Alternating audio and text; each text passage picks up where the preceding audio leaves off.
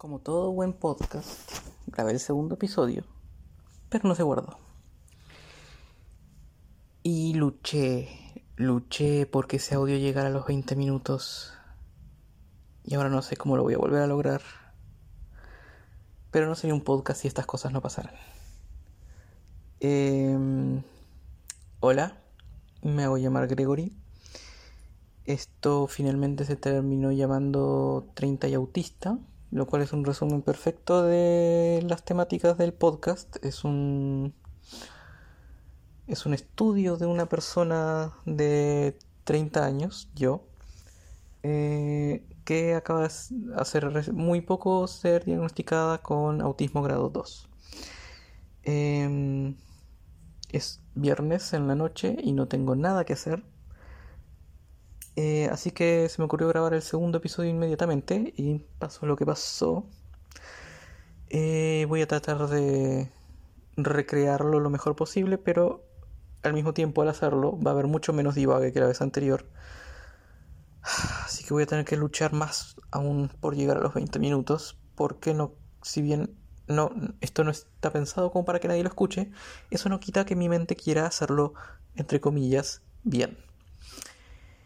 Entonces, em, de lo que hablé y voy a hablar es de el tema de la identidad. Eh, cómo he integrado el tema del diagnóstico a mi identidad. Em, si bien las manifestaciones del autismo son cosas con las que siempre he vivido, eh, ahora tienen un nombre, soy autista, soy parte de una minoría eh, y si bien me he sentido no sé, e-, es raro, es algo que eh, es parte de mí y siempre ha sido parte de mí, em, pero a diferencia de otras cosas que siempre han sido parte de mí, esto puede ser parte de mi identidad.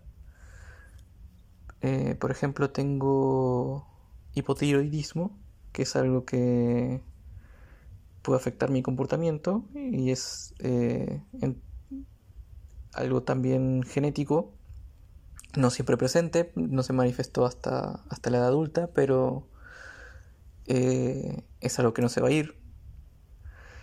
Y a diferencia del autismo, no, no veo gente que enarbole una bandera o diga en sus perfiles de, redes sociales o soy, tengo hipotiroidismo. Em, como que el autismo es algo que sí se usa como parte de tu identidad. Em, cuando me dieron el diagnóstico mm, tuve una duda respecto a cómo expresarlo que es algo que creo, creo yo que em, no es algo muy tan blanco y negro, si bien a mí me cuesta no pensar en blanco y negro.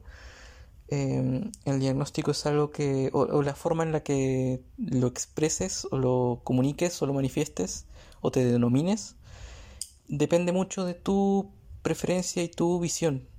Em, hay gente que dice que es neurodivergente, hay gente que dice que está en el espectro, hay gente que dice que es autista, hay gente que dice que tiene autismo.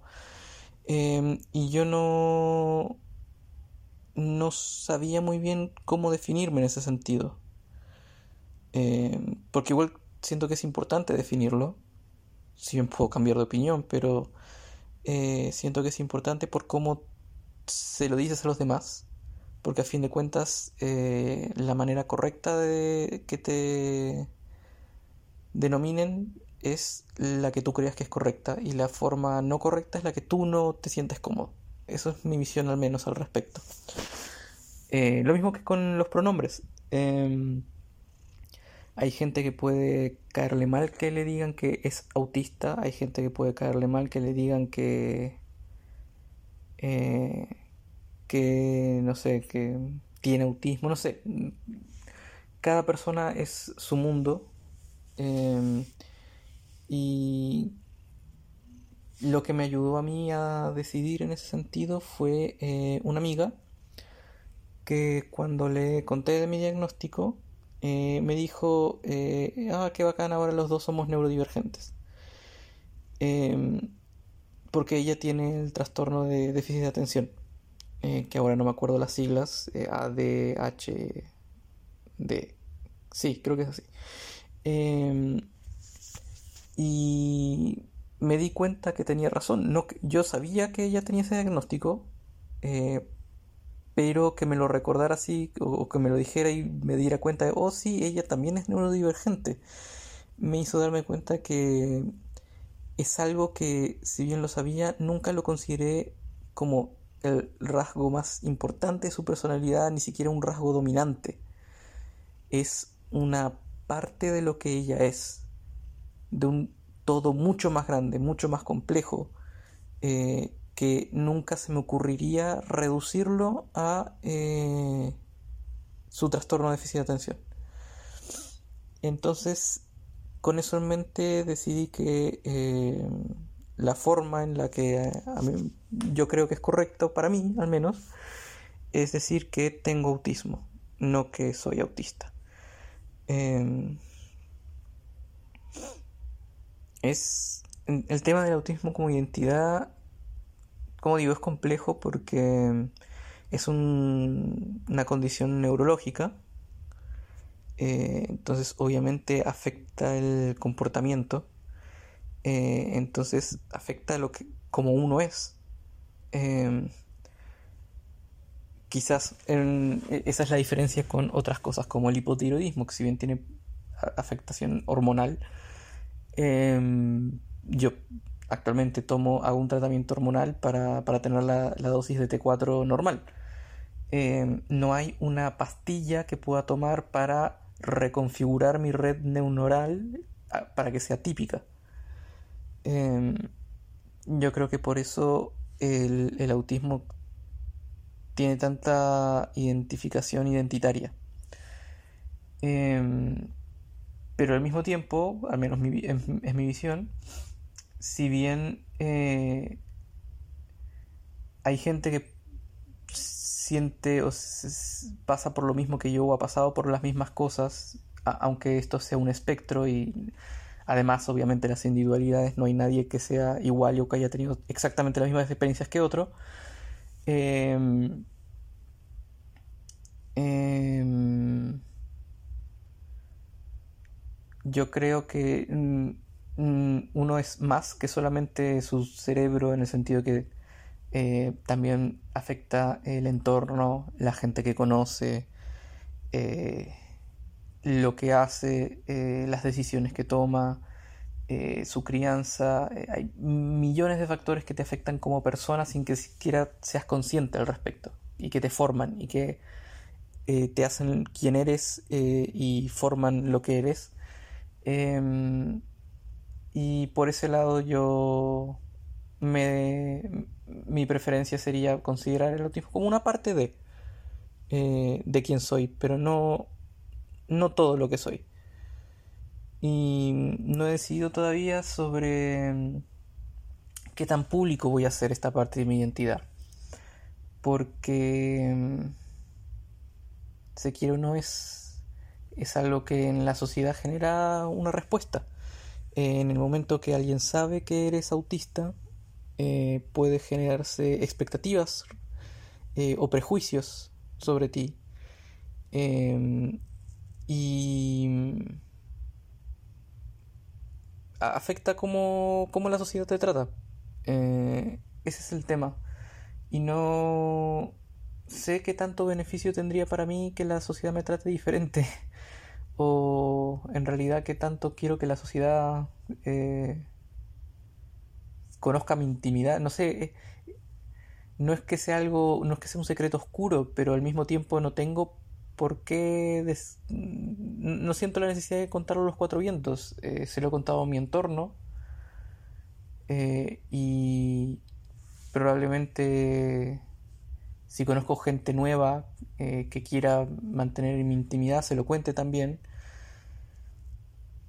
Y en realidad me cuesta no sobrecompartir, que es también una de las cosas que, con las que me siento identificado con, temas de, del autismo, pero creo que tengo que poner un límite, creo que no puedo ir por la vida gritándolo y diciéndolo eh, y esperando, o sea, primero eh, tendiendo que tolerar que la gente, que haya gente que pueda eh, verme diferente.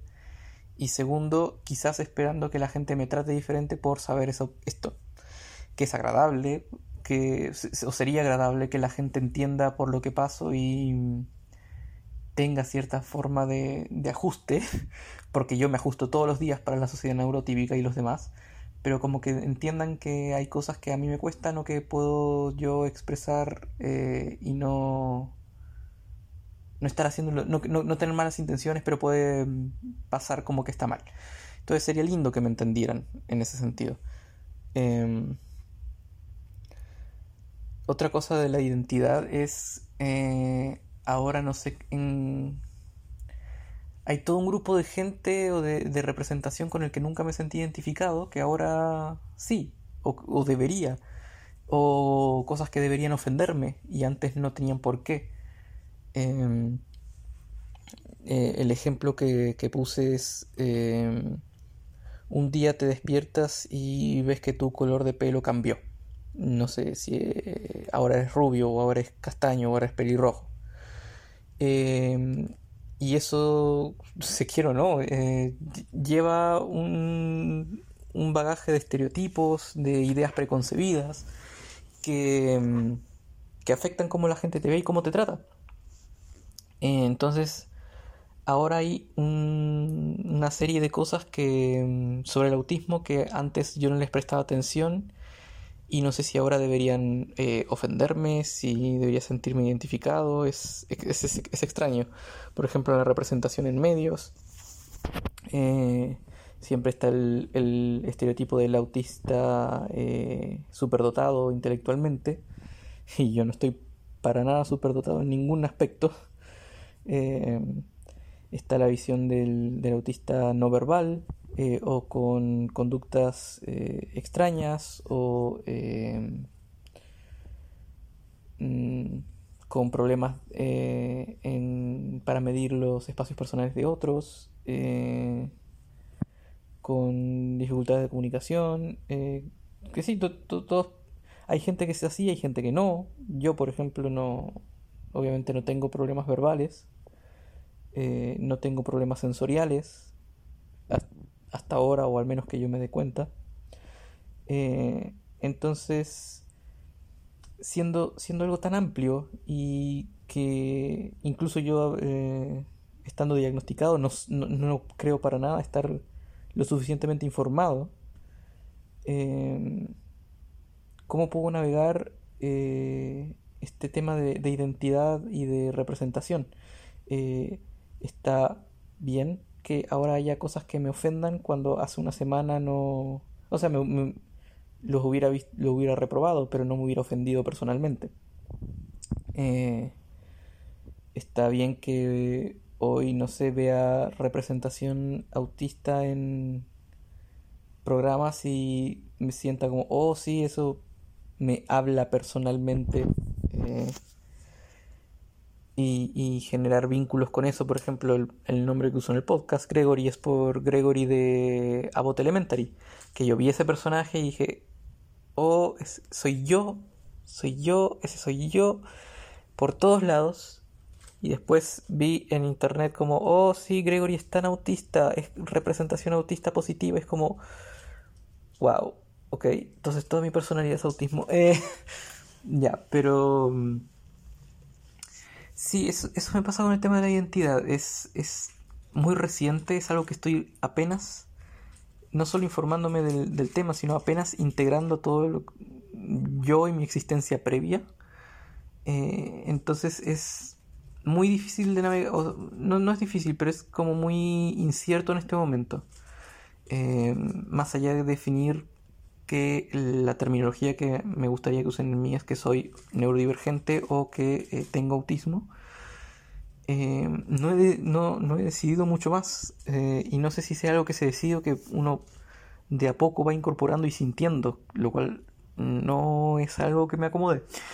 Em, no sé, no sé, no sé. Es es todo un tema, es complejo.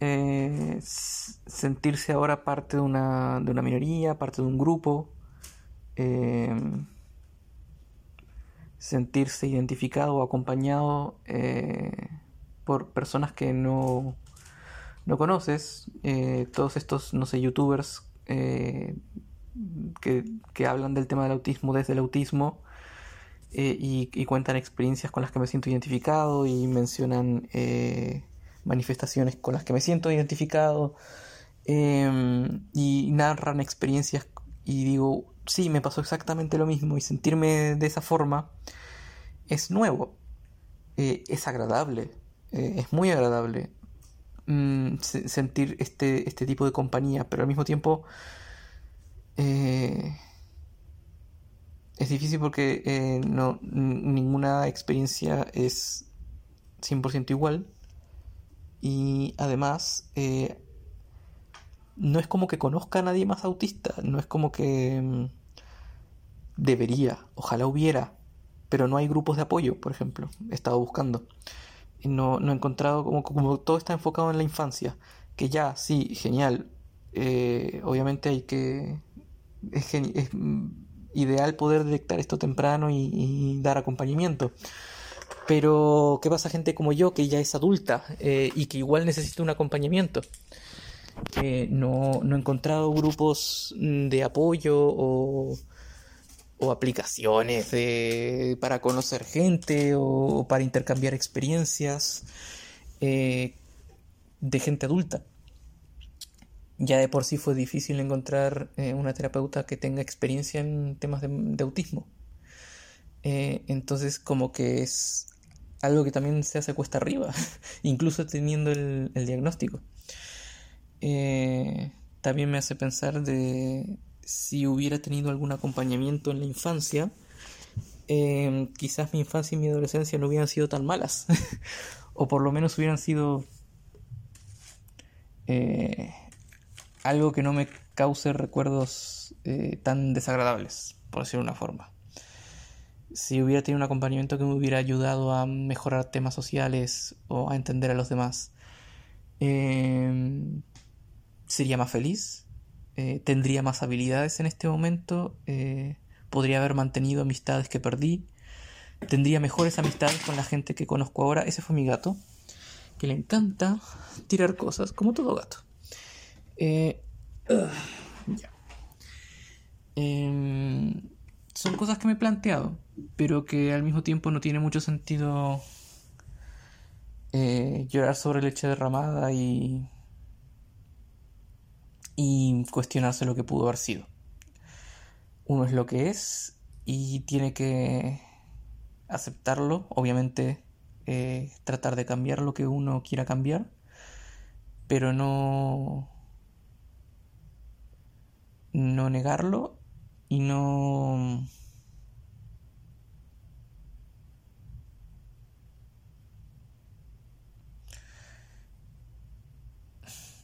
No enfocarse en lo que pudo ser. Eh, hay cosas que uno no puede cambiar, como su biología. Eh, eh, no, miento, sí hay formas de cambiar la biología. Pero hay, cosas que no se pueden cambiar. No puedo cambiar mi red neuronal. Eh, no puedo cambiar el lugar en el que nací, en el que fue y probablemente siga siendo muy difícil que puedan eh, eh, detectarse un, un, caso como el mío. porque yo igual, como dije, soy, soy verbal, no, no tengo problemas sensoriales, pasé muy piola muy piola. Pasé, súper disimulado toda, toda mi vida hasta ahora. Eh, hizo falta una persona que de verdad sabe del tema, o sea, no, específicamente autismo, pero como que es muy buena psicóloga para, para diagnosticarme y que me conoció en, en cercanía interactuamos todos los días. Em, entonces, uno no puede cambiar las circunstancias, eso uno puede cambiar las circunstancias eh, de quién es, pero siempre puede tratar de, de mejorar quién es. Y eso es lo que estoy tratando de hacer ahora. Y respecto a la identidad, em, no sé, algún día quizás tenga un icono de un símbolo infinito arcoiris en, en mi Instagram o algo así. Pero no lo veo muy para el futuro cercano. Eso fue todo, espero que esta vez quede grabado porque no voy a repetir esto una tercera vez. Eso, adiós.